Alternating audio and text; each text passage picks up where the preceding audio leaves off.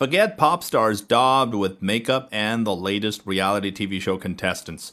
The most eye catching star in China right now is a young Tibetan herdsman who has captured millions of people's hearts with his ruggedly handsome appearance.